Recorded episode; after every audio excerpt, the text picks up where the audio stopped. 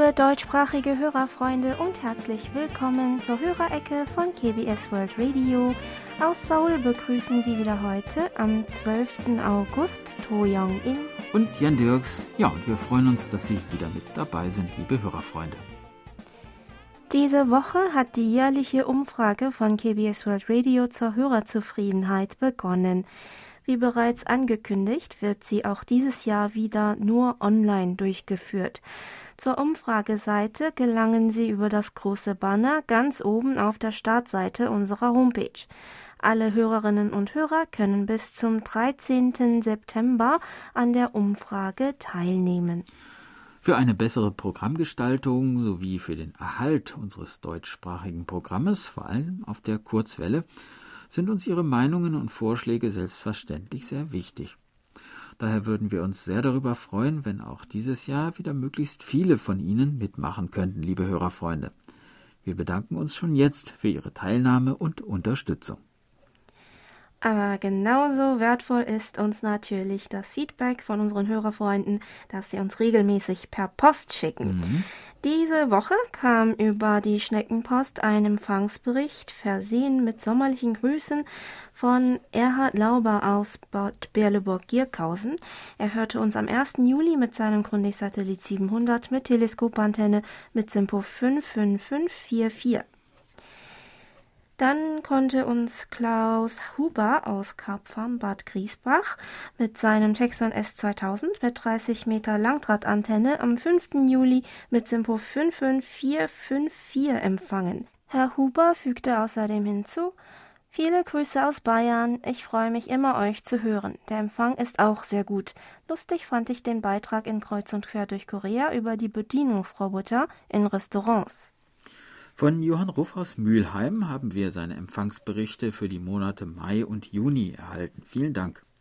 An den meisten Hörtagen in diesem Zeitraum konnte Herr Ruff mit seinem XH Data D808 mit Teleskopantenne jeweils einen Empfang von SINPO 55444 verzeichnen. Herr Ruff kommentierte noch dazu, auf der 3955 kHz ist der Empfang meistens gut.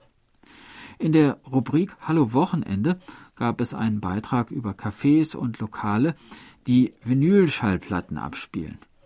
Jetzt bringt IKEA zum ersten Mal seit 1973 wieder einen Schallplattenspieler heraus.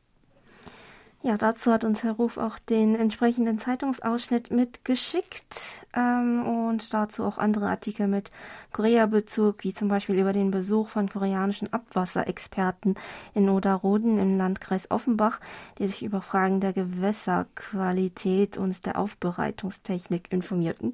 War interessant.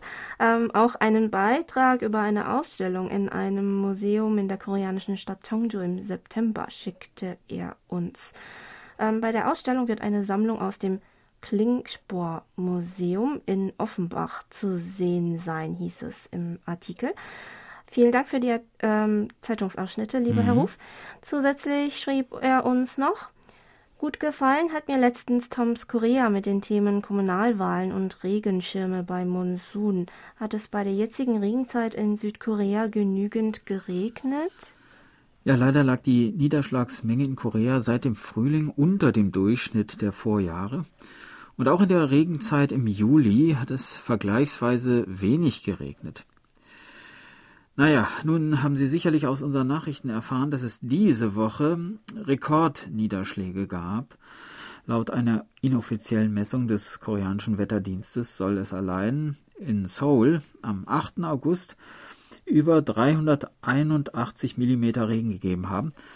Das war die höchste Niederschlagsmenge pro Tag seit dem Beginn der modernen Wetteraufzeichnung in Korea im Jahre 1907. In der ersten Hälfte der Woche waren zunächst die Hauptstadt und die benachbarten Regionen wie die Provinzen Gyeonggi-do und Gangwon-do von den schweren Regenfällen stark betroffen. Nach dem Stand von Donnerstag sind elf Tote und acht Vermisste registriert worden, darunter sechs Tote in Seoul und jeweils zwei in den Provinzen Gyeonggi und Gangwon-do. Zudem gäbe es 18 Verletzte, alle in der Gyeonggi-Provinz. Fast 1000 Menschen, überwiegend in Seoul und der Provinz Gyeonggi, mussten ihre Wohnungen verlassen, Tausende wurden vorübergehend evakuiert. Knapp 3700 Privat- und Geschäftshäuser wurden überflutet, die meisten davon in Seoul. Auch einige U-Bahn-Stationen standen für eine Zeit lang unter Wasser, so dass einige U-Bahn-Linien vorübergehend auf einigen Abschnitten nicht mehr fahren konnten. Vor allem im Süden der Hauptstadt war die Lage katastrophal. Besonders diese Bilder gingen wohl auch um die Welt. Autofahrer hatten ihre Wagen einfach auf den Straßen stehen lassen, weil sie im Wasser nicht mehr vorwärts kamen und sich in Sicherheit bringen mussten. Währenddessen herrschte im Süden des Landes weiterhin große Dürre und Hitze. Viele Bauern hatten fast ihre Hoffnung auf eine gute Ernte aufgegeben. In einigen Gemeinden hieß es, dass sogar das Trinkwasser knapp wird und die Wassernutzung eingeschränkt werden muss. Mitte der Woche bewegten sich die Regenwolken dann doch noch in äh, südliche Richtung, so dass es auch in den Provinzen Chungcheong, Jeolla und Gyeongsang zu starken Regenfällen kam. Die Wasserreservoirs in diesen Gegenden sind nun wieder aufgefüllt. Dort hatte der Wasserspiegel aufgrund des nicht ausreichenden Niederschlags unter dem durchschnittlichen Niveau gelegen. Leider war es aber nun zu viel des Guten, so dass nun auch Maßnahmen zur Behebung der Schäden wegen der heftigen Niederschläge getroffen werden mussten. Monitor Dieter Leupold aus Leipzig schrieb uns, dass er das Unwetter in Korea online beobachten konnte und dass in Deutschland ganz im Gegenteil nur Hitze und Sonnenschein herrsche. Von Regen sei seit Wochen keine Spur. Monitor Erich Kröpke aus Magdeburg äußerte Bedauern über die Regenkatastrophe. Er schreibt, mit Erschrecken habe ich von den Überschwemmungen in Seoul und Umgebung gehört. Ich hoffe, Ihnen und allen Ihren Kollegen geht es gut und keiner hat Schaden genommen. Niemand war vorbereitet. Das Ganze erinnert an die Flutkatastrophe vor einem Jahr an der A.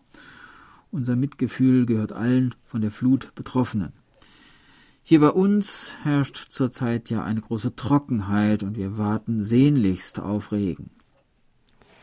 Ja, vielen Dank, lieber Herr Kröpke. Also uns in der Redaktion geht es allen soweit gut. Mhm. Auf dem Weg zur Arbeit ähm, hat es hier und dort vielleicht etwas länger gedauert. In den Gegenden, in denen ich diese Woche unterwegs gewesen bin, gab es glücklicherweise keine überfluteten Straßen oder U-Bahn-Stationen. Aber der hohe Pegel des Hahnflusses, den ich von der Mapo-Brücke aus auf dem Weg zum Studio gut sehen kann, hat mir schon ähm, etwas mhm. Angst gemacht, muss ich sagen. Ja, auch wirklich, es hat ja wirklich den ganzen Tag lang ununterbrochen ja, geschüttet. Es war also, so wirklich, als ob ähm, im Himmel noch gewesen ja, wäre. Also ja. wirklich eine Sintflut und ja. äh, das war schon äh, beunruhigend. Ja. Zu diesem Thema schrieb uns auch Udo Jackenkroll aus Werl folgendes. Traurig hat es mich gemacht, als ich von den schlimmen Überflutungen in Südkorea hörte. Zunehmende Wetterextreme wie Hitze, Dürre und Überflutungen sind Folge des Klimawandels. Und dabei ist das erst eine frühe Phase dessen, was noch auf die Menschheit zukommen wird. Da müssten alle Nationen gemeinsam versuchen, die Erderwärmung und deren Folgen zu begrenzen. Doch stattdessen gibt es kriegerische Auseinandersetzungen und das Streben nach Ausweitung der eigenen Macht angesichts einer sich eintrübenden Zukunft. Ja, das ist in der Tat eine beunruhigende Entwicklung, die in der Welt sichtbar wird, auf eine andere Herausforderung, der die Welt aktuell gegenübersteht, wies Monitor Franz Schanzer aus Schrems in seinem letzten Empfangsbericht hin. Und zwar schrieb er uns, bei uns in Österreich ist die Inflationsrate auf über 9 Prozent geklettert und die Teuerung schreitet weiter voran. Die Energiepreise haben sich um 250 Prozent erhöht. Heizöl kostet der Liter 1,80 Euro und bei Holzpellets ist der Preis von 200 Euro auf 560 Euro pro Tonne gestiegen. Also das Heizen wird im Winter sehr teuer werden. Welche Energiequelle wird in Korea im Winter zum Heizen verwendet? Zum Heizen werden in Korea vor allem Flüssiggas und Öl verwendet. Zunehmend kommen erneuerbare Energieträger wie Sonnenwärme sowie Biomasse in Form von Restholz oder organischen Abfällen und Deponiegas zum Einsatz, während der Anteil von Kohle in den letzten Jahren weiter geschrumpft ist. Dann geht es weiter mit der Post. Über unsere German-Adresse haben sich dann noch gemeldet Heinz und Felicitas Haring aus dem österreichischen Kapfenberg, der, die uns am 5. August mit ihrem Kundig-Satellit 600 Professional mit Teleskopantenne mit SIO 3x4 empfangen haben und Monitor Burkhard Müller aus Hilden, der mit seinem Reuter RDR 50C mit 13 Meter Drahtantenne und Tiking und Koch Antennentuner unter anderem am 8. August einen Empfang von Simpo 55444 verzeichnete. Herr Müller gratulierte Korea außerdem noch zum erfolgreichen Start seiner ersten Mondsonde.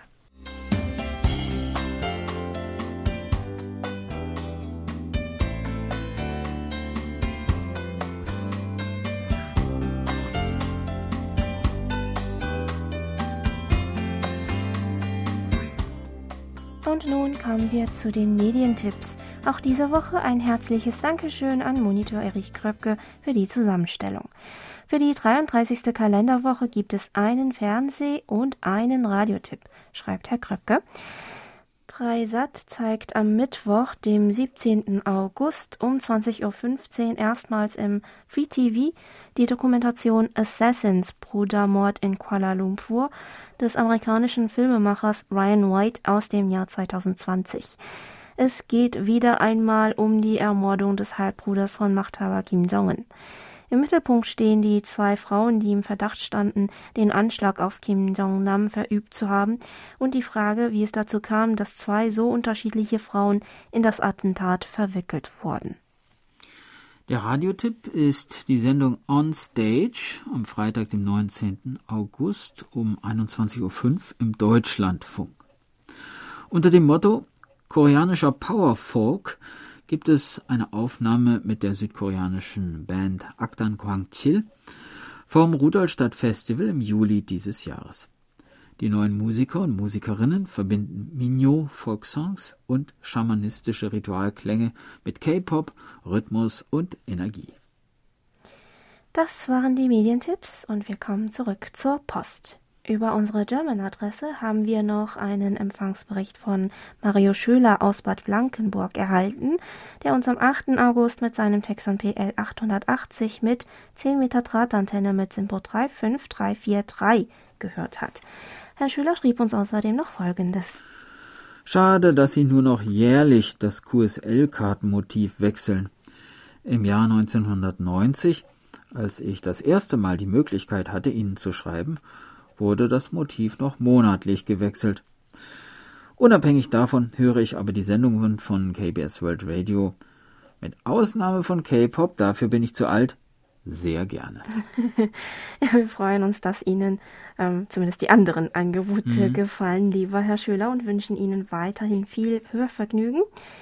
Dann meldete sich auch Simon Kulich aus dem slowakischen Serit, der am 28. Juli mit seinem Riga 103 mit Teleskopantenne einen Empfang von Simpo 44533 hatte und hinzufügte, ich bin froh, dass ich Ihren Sender auf der Kurzwelle hören konnte. Am besten hat mir die koreanische Musik gefallen. Ja, das freut uns. Von Monitor Paul Gager aus Wien haben wir wieder interessante deutschsprachige Zeitungsbeiträge sowohl über den klassischen Versandweg als auch in Form digitaler Post erhalten. Vielen Dank. Der dicke Umschlag, der mit der Schneckenpost hier angekommen ist, enthielt auch eine Notiz. Und zwar schreibt Herr Gager, mit Grüßen von meinen Bahnreisen nach Dresden im Juni und Koblenz Deutsches Eck im Juli. Oh Wunder, unser ICE der Deutschen Bahn hatte nur 103 Minuten Verspätung auf dem Rückweg von Koblenz. ja, was das anbetrifft, sind wir in Korea zum Glück sehr verwöhnt. Ja. Verspätungen im Bahnverkehr sind rar. Dass Züge oder U-Bahnen ausfallen, passiert eigentlich auch nie. Zumindest habe ich ähm, das nie noch, also bislang. Ja, da muss schon was Außergewöhnliches, ja, äh, wirklich ein Unfall oder irgend so ja. was passiert sein. Mhm. Äh, ansonsten sind die Züge wirklich sehr, sehr pünktlich, ja. das muss ich auch sagen. Ja. ja. Also wenn man also irgendwo pünktlich ankommen möchte und äh, vor allem Stau vermeiden möchte, sollte man auf jeden mhm. Fall mit der Bahn fahren. Dann schrieb uns Herr Gaga über die Internetberichtsvordrucke äh, noch Folgendes. Herzlichen Dank, dass Sie meine etwas heikle Hörerfrage bezüglich der Todesstrafe in der letzten Hörerecke so ausführlich beantwortet haben. Damit nun zu einem angenehmeren Thema. In einer österreichischen Tageszeitung war am Samstag zu lesen, geschüttelt und gerührt. Eiskaffee ist nicht Eiskaffee. Mit Eiscreme, ohne Eiscreme, mit Schlagobers, oberhalb des Weißwurst-Äquators wohl Sahne genannt, hm. ohne Schlagobers, eher üppig oder auch für jeden Tag. Die Varianten sind vielfältig sowie die Geschmäcker auch. Internet-Hype. Ausgehend von Südkorea ist während des ersten Lockdowns der Dalgona-Café zum weltweiten Internetphänomen geworden. Und dazu jetzt meine Frage. Kennen Sie Dalgona-Kaffee und wenn ja, trinken Sie mit oder ohne Schlagobers?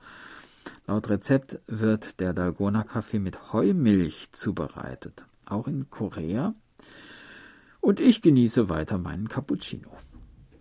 Also ich glaube, in mhm. Korea habe ich noch nie Heumilch gesehen mhm. oder davon gehört. Mhm. Oder vielleicht wird es verkauft, aber ich habe es beim Einkaufen nur nicht gemerkt. Also kann auch sein. Aber ich glaube, es gibt es also Heumilch gibt es, glaube ich, in Korea nicht. Mhm. Aber es ist richtig, dass Dalgona Kaffee lange im Trend war.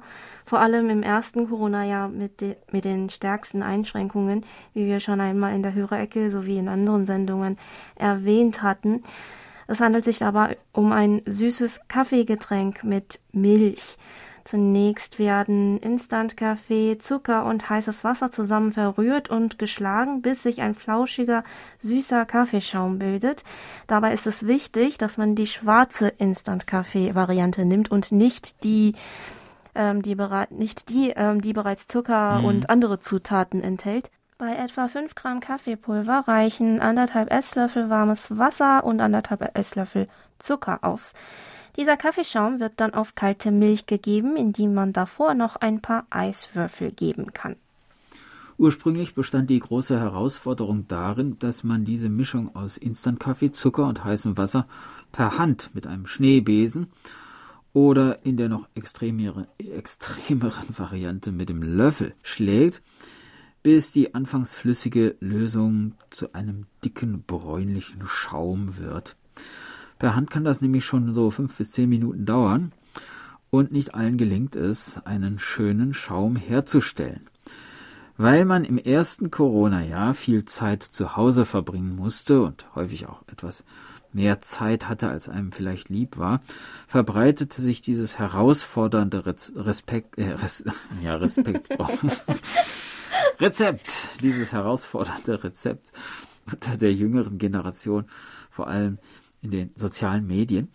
Zu dem Erfolg hat natürlich auch beigetragen, dass dieses süße Getränk tatsächlich schmeckt und auch noch sehr fototauglich ist, sodass alle ihr Ergebnis in den sozialen Medien präsentieren und die Bilder der anderen auch kommentieren konnten. Wer auf all das verzichten kann und nur das Getränk genießen möchte, der kann sich dann mit einem kleinen Handmixer oder Pürierstab viel Arbeit sparen. Auf Talgona Kaffee wird gewöhnlich keine Schlagoberschaube gegeben, sondern einfach die Milch, ähm, ja, einfach gewöhnliches Milch, also nicht unbedingt Heumilch, wie im Rezept von Herrn Gaga, ähm, unten mit dem süßen Kaffeeschaum oben verrührt getrunken. Garniert wird es in Korea meistens noch mit in kleinen ähm, ja, zerbrochenen Talgona-Stücken. Talgona, von dem sich auch der Name des Kaffees herleitet, ist eine Süßigkeit, bei der Zucker karamellisiert wird. Dafür wird eine kleine und dünne Pfanne verwendet, die vom Durchmesser her etwa so groß ist wie eine Handfläche. Ähm, dort kommt der Zucker rein und die untere Seite der Pfanne wird über einen Gasbrenner gehalten, bis der Zucker zu einer bräunlichen Flüssigkeit geschmolzen ist. Außerdem wird noch eine Prise Backpulver hinzugegeben, damit das Ganze ein wenig aufgeht. Nach einer kurzen Zeit beginnt dieser Zuckerguss leicht abzukühlen und in dem Moment muss man ihn schnell aus der Pfanne nehmen und auf einem mit Zucker bestreuten Blech ablegen. Bevor der runde Zuckerkeks ganz hart wird, kann man ihn mit Ausstechern noch formen. Dann bekommt er zum Beispiel eine Herz- oder Sternform. Man kann den Zuckerkeks aber auch sofort essen. Vom Geschmack und Konsistenz her würde ich sagen, dass das Ganze irgendwo zwischen russisch Brot und Lotus Biskow einzuordnen mhm. wäre. Früher war Talgona ein eine beliebte Süßigkeit unter Kindern. Als ich hier in der Grundschule war, hockte immer eine Talgona-Verkäuferin an der Straße vor der Schule. Und an ihr kamen Schülerinnen und Schüler natürlich nicht vorbei, ohne sich ein Stück zu gönnen. Allein dieser Geruch von angebranntem Zucker ist einfach herrlich, besonders für mm, Kinder. Mm. Wenn man ein Talgona mit Form gewählt hatte und diese erfolgreich mit dem Rand wieder entfernte, ähm, ohne den Keks zu zerstören. Dann bekam man ein zweites Dalgona-Stück geschenkt. Das ist nämlich gar nicht so leicht, weil der Keks im harten Stu Zustand äh, schnell zerbricht. Mhm.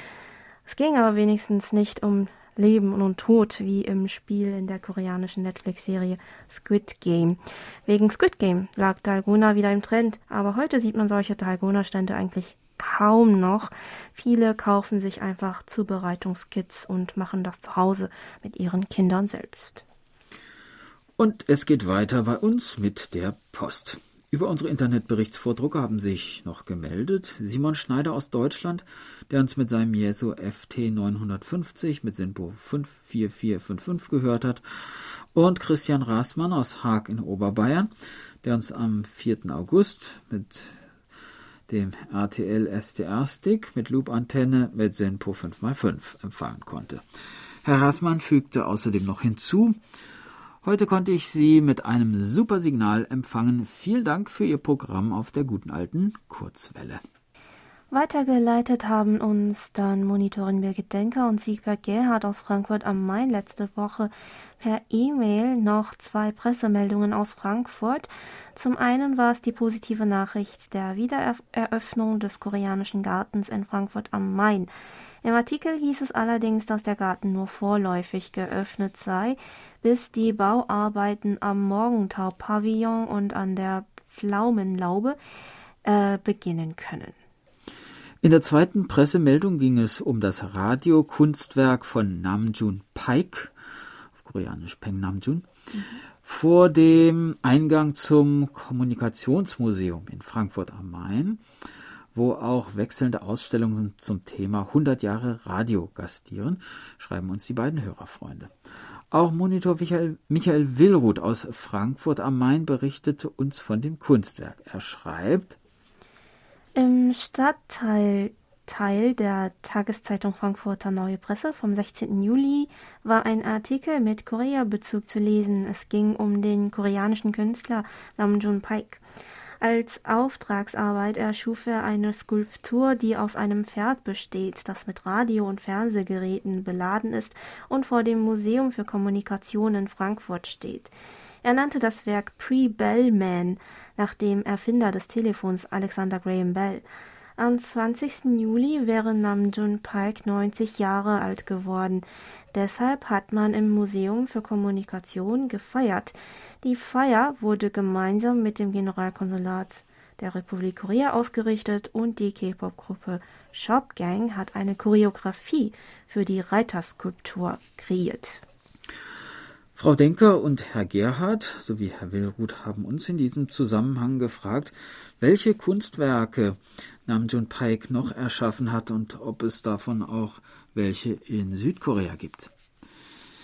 Ja, über eine ziemlich große Sammlung verfügt zum Beispiel das Namjoon Paik Art Center in der Stadt Yongin in der Gyeonggi-Provinz. 2008 wurde das Kunstmuseum eröffnet mit dem Ziel, Pikes Ideen und Kunst zu beleuchten und zu popularisieren.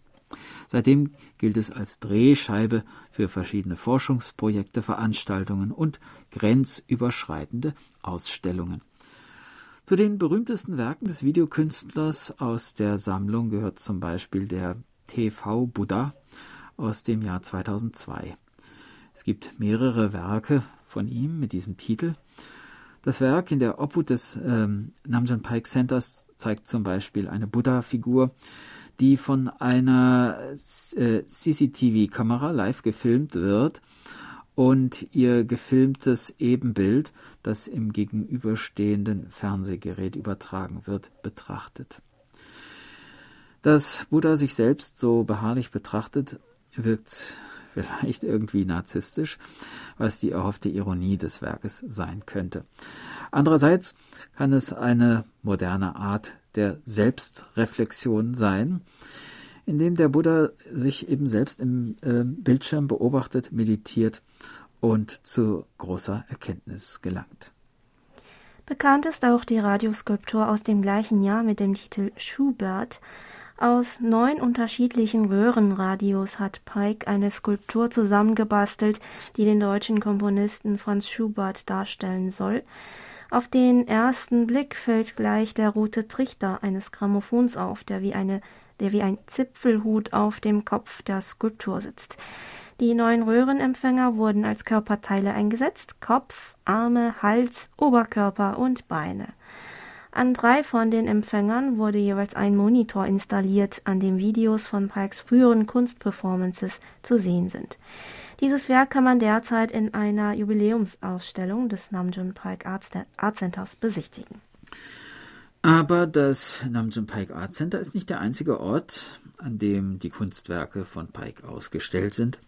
Im städtischen Kunstmuseum Ulsan befindet sich zum Beispiel die monumentale Videoinstallation Schildkröte aus dem Jahr 1993, die zum ersten Mal in diesem Jahr auf der IFA in Berlin präsentiert wurde.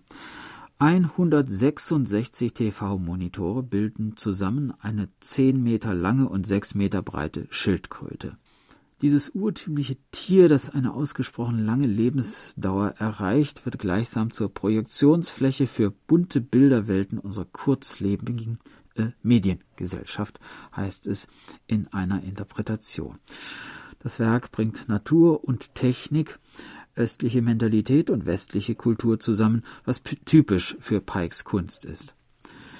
Auch dieses Werk wird zum 90. Geburtstag des Künstlers bis September ausgestellt. Im Bonte Museum auf der Insel Jeju befinden sich ebenfalls vier Werke von Pike, darunter auch das TV-Cello aus dem Jahr 1995. Über drei unterschiedlich große TV-Monitore sind wie bei einem Cello Seiten gespannt. An der Spitze ist die Skulptur noch mit der Schnecke ausgestattet, ganz so wie bei einem gewöhnlichen Cello. Wie beim TV-Buddha gibt es auch mehrere TV-Cellos. Das aus dem Jahr 1976 war ein Teil der Performance mit der amerikanischen Cellistin Charlotte Moorman, die das TV-Cello oben ohne spielte. Dieses Originalwerk befindet sich heute in der Art Gallery of New South Wales im australischen Sydney, wo auch die Performance damals stattfand. Diese Zusammenarbeit mit der Cellistin machte Pike weltberühmt. Wie schon das TV-Cello zeigt, liegen Pikes künstlerische Wurzeln eigentlich in der Musik. Nachdem er 1956 sein Studium an der Universität Tokio mit einer Arbeit über den modernen Musiker Arnold Schönberg abgeschlossen hatte, ging er nach Deutschland, wo er von 1958 bis 1963 für den WDR im Bereich der Produktion elektronischer Musik arbeitete. Während dieser Zeit hatte er mit Rundfunk- und Fernsehproduktionsausrüstung zu tun, was ihn zu seinen künstlerischen Arbeiten mit Fernsehgeräten veranlasst haben könnte. Für ihn war Fernsehen ein im ständigen Werden begriffenes Medium.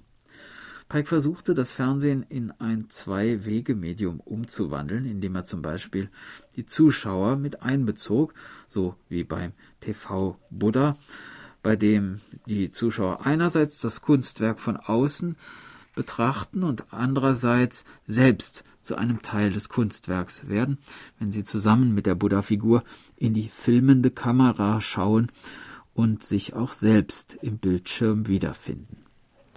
Pike kann man also schlecht nur als Videokünstler bezeichnen. Er bewegte sich zwischen unterschiedlichen Kunstgenres wie Musik, Performance, Film, Videokunst, Skulptur und Laserinstallation hin und her und kombinierte gegensätzliche Ausdrucksformen wie Bild und Klang, Standbild und Bewegtbild sowie abstrakte und konkrete Bilder. Er war ein Optimist, der glaubte, dass Mensch und Welt sich zum Besseren entwickeln würden und die Betrachter die Welt mit anderen Augen sehen ließ und bis heute dadurch viele inspiriert.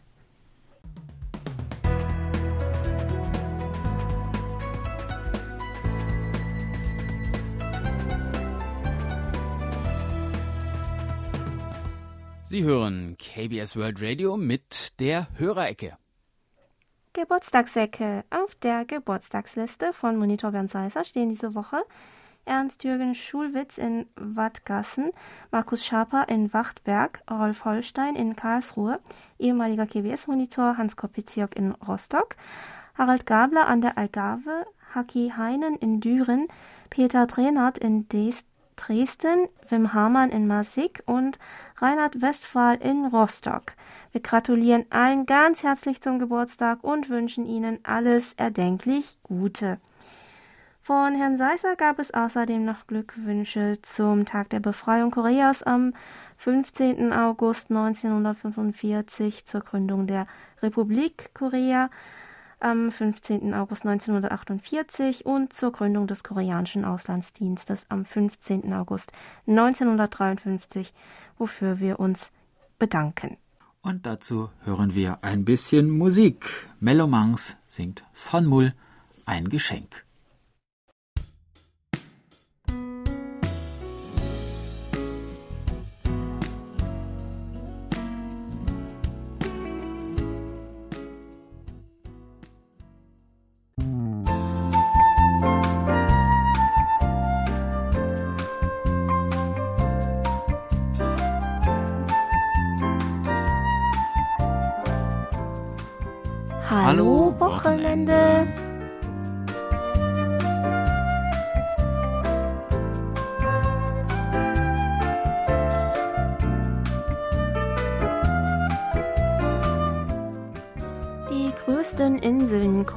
Befinden sich an der West- und Südküste. Darunter ist die Insel Jeju-do am größten und lockt zu jeder Jahreszeit viele Besucher an. In letzter Zeit wurde aber eine Insel im Ostmeer zu einem beliebten Reiseziel.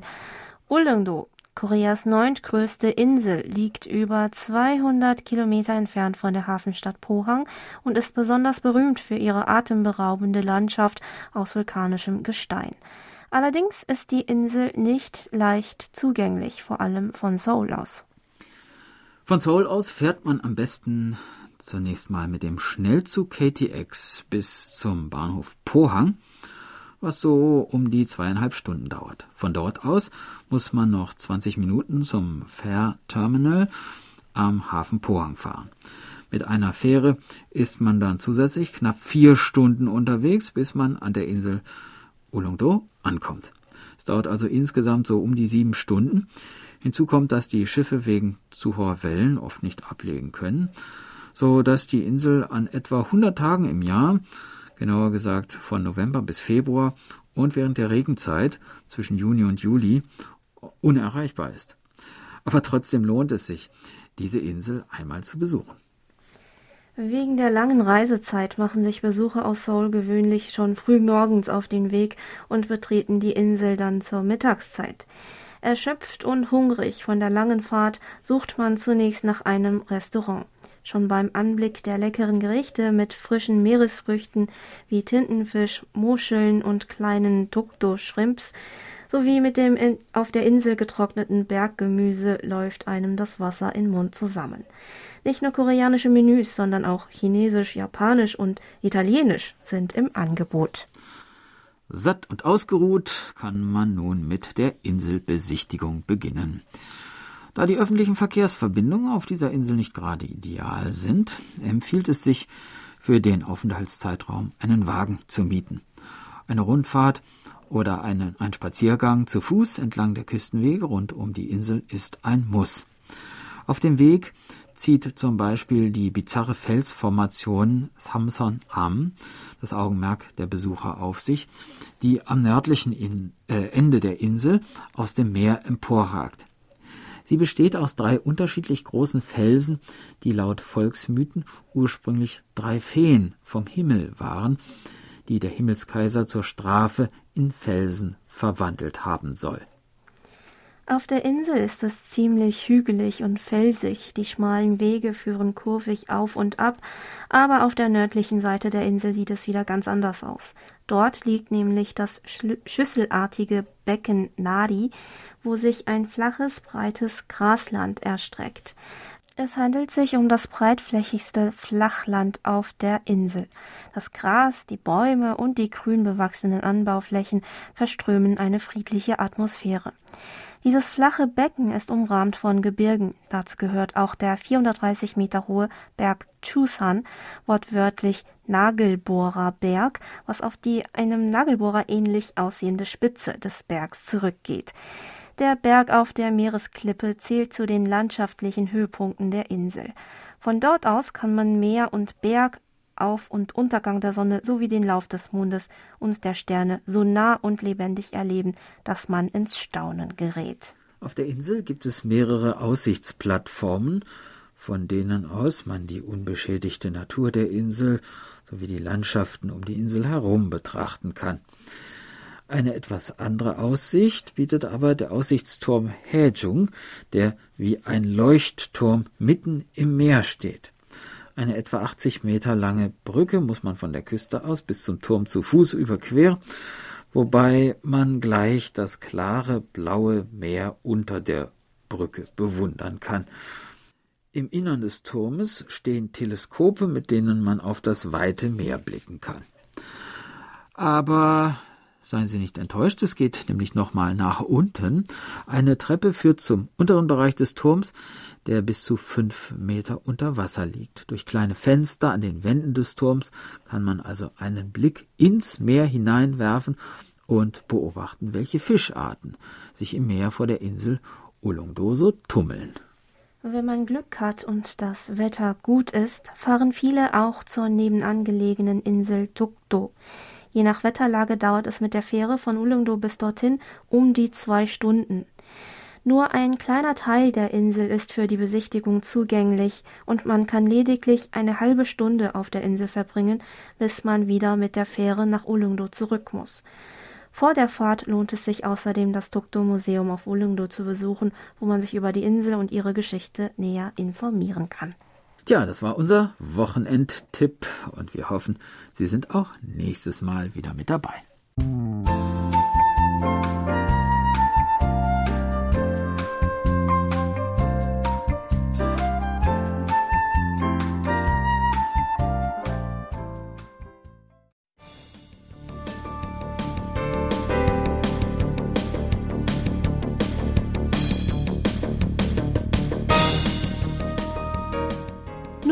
Sie den monatlichen Bericht von Thomas Schneider aus Freiburg.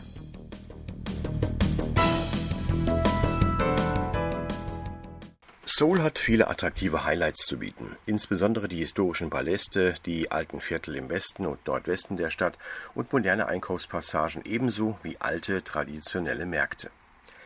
Mit zu den neuesten und bekanntesten Landmarks der Stadt zählt der Lotte World Tower. Er wurde am 3. April 2017 offiziell eröffnet und ist das dritthöchste Gebäude Asiens und das fünfthöchste der Welt. Eingebunden ist der Tower in ein Gesamtkonzept des Konzerns Lotte an der Station Jamshil am südlichen Han-Ufer gelegen, das auch ein großes neues Einkaufszentrum mit dem Namen Lotte World Mall beinhaltet. Auf der gegenüberliegenden Straßenseite befindet sich das bereits 1989 eröffnete Fünf-Sterne Lotte Hotel World und das Lotte Kaufhaus, das Charlotte Theater Seoul sowie Lotte World, der größte überdachte Freizeitpark der Welt mit insgesamt 13 Hektar Gesamtfläche und einem Außenbereich namens Lotte World Magic Island, das auf einem eigens angelegten See liegt und einem Schloss, das entfernt an das bayerische Neuschwanstein erinnert. Verbunden sind die beiden Freizeitparkanlagen mit einer Monorail-Einschienenbahn. Der gesamte Komplex dürfte die weltgrößte Anlage ihrer Art sein, die Einkaufen und Entertainment auf gelungene Art miteinander verbindet. Ich bin 2018 zuletzt auf der Aussichtsplattform des Lotte World Towers gewesen. In nicht mal 60 Sekunden brachte mich der Fahrstuhl auf die Plattformhöhe im 119. Stockwerk, wobei die Zeit im Lift durch eine tolle Show im Inneren wie ein kurzer Augenblick erschien. Der Publikumsbereich selbst unterteilt sich vom 119. bis zum 123. Stockwerk, wo man auch Cafés findet, Souvenirläden und eine ganze Zeit verweilen kann. Verbunden sind die Stockwerke mit Rolltreppen, auf denen man sich nach oben und unten frei bewegen kann. Aus dem 123. Stock, sprich einer Höhe von 500 Metern, ist die Aussicht auf das umliegende Seoul großartig. Die gläserne Plattform ist die höchste Glasbodenaussichtsplattform der Welt, mit nur einem 45 mm dicken Glasboden, der bis zu 200 Personen aushält. Es ist ein beklemmendes Gefühl, 500 Meter freien Blick nach unten zu haben, und vor allem war es für mich erschreckend, da zu meiner Besuchszeit unvermittelt eine Lightshow mit Blitz und Donner und, man glaubt es kaum, dem Geräusch von berstendem Glas just in dem Moment begann, als ich auf der Plattform stand.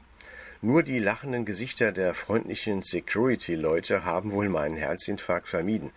Einige koreanische Besucher hatten allerdings danach auch eine etwas bleiche Gesichtsfarbe. Der Handfluss wirkt wie ein kleiner Flusslauf aus dieser Höhe und auch die umliegenden aus Bodenniveau betrachtet hoch wirkenden Gebäude des Lotte Department Stores, des Hotels und des Freizeitparks wirken aus dieser großen Höhe einfach nur winzig. Umgekehrt kann man die Nadel des völlig freistehenden Turms von vielen Stellen der Stadt aus sehen, insbesondere wenn man auf dem Yoido 63 Building auf der Aussichtsplattform steht oder auf dem Namsam Aussichtsturm im Norden der Stadt. Sogar vom nördlichen Gebirge aus hat man einen interessanten Blick auf den Turm, wenn er in der Sonne über dem Handfluss glitzert, dessen Bau bei der Bevölkerung auch nicht unumstritten war. Inzwischen aber wohl auch aufgrund des eleganten Designs beliebter ist denn je, das schnörkellos und organisch wirkend sich von einer quadratischen Basis mit abgerundeten Kanten in einem leichten, konvexen, also nach außen gewölbten Bogen nach oben hin verjüngt, um dann zum Ende hin in zwei Spitzen zu enden die sogar seit 2021 durch eine sogenannte Skybridge miteinander verbunden sind und die man als Interessent begehen kann, wobei man Tickets jedoch einen Monat im Voraus buchen muss, was wohl auf die starke Nachfrage zurückzuführen ist. Im Gebäude selbst stehen 304.000 Quadratmeter zur Verfügung. Das entspricht knapp 43 Bundesliga-Fußballfeldern. Dies verteilt sich auf 123 oberirdische Stockwerke mit Luxusapartments, die im Bereich des 42. bis 41. Stockwerks angesiedelt sind. Sie nennen sich die Lotte Single Residence. Mit einem Quadratmeterpreis von 23 Millionen Won, das sind etwa 18.000 Euro, gelten diese als die teuersten Koreas. Das 76. bis 100. Stockwerk ist wiederum die Heimat des Sechs-Sterne-Hotels Single Seoul mit 235 Zimmern. Die Zimmerpreise sind ebenso hoch, wie das Hotel liegt. Die günstigsten bekommt man ab etwa 650.000 Won, also knapp 500 Euro pro Nacht. Und mit 24 Millionen Won, also etwa 19.000 Euro, kann man im 99. und 100. Stock einen wunderbaren Blick auf Seoul genießen. Hinter dem Lotto World Tower befindet sich in einem kleinen Park die detailgetreue bronzene Kopie des Goethe-Denkmals aus dem Berliner Tiergarten. Es ist für uns vielleicht interessant zu wissen, dass der Lotte-Konzern seinen Namen nach der Hauptperson Lotte, der Charlotte, im Roman Die Leiden des jungen Werthers von Johann Wolfgang von Goethe aus dem Jahr 1774 erhielt. Lotte-Firmengründer Shin Kyoko hat im Alter von 19 Jahren diesen Roman begeistert gelesen und nannte seinen Konzern nach der Protagonistin Charlotte eben Lotte. Bei meinem Besuch des Lotto Hotels in Busan konnte ich mich vor einigen Jahren davon überzeugen, dass wirklich in jedem Hotelzimmer noch heute im Nachttischchen ein Buch Die Leiden des jungen Wärters liegt in englischer und koreanischer Übersetzung. Wer sich nun selbst einen guten Einblick vom World Tower in Seoul verschaffen will, der findet diesen schön beschrieben in einem Video bei YouTube, das man unter der Kurzadresse https Doppelpunkt Schrägstrich Schrägstrich ogy.de LWT aufrufen kann. Nochmal https ogy.de LWT. Damit komme ich zum Schluss für heute. Ich wünsche allzeit guten Empfang aus jeder Höhe. Aus Freiburg verbleibt Monitor Thomas Schneider.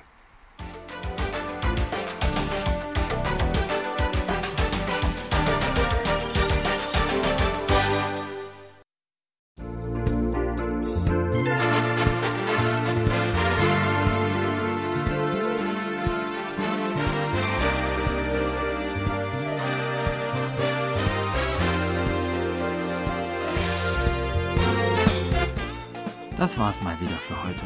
Vielen Dank fürs Zuhören und ein schönes Wochenende wünschen Ihnen To Young In und Jan Dirks. Auf Wiederhören und bis nächste Woche.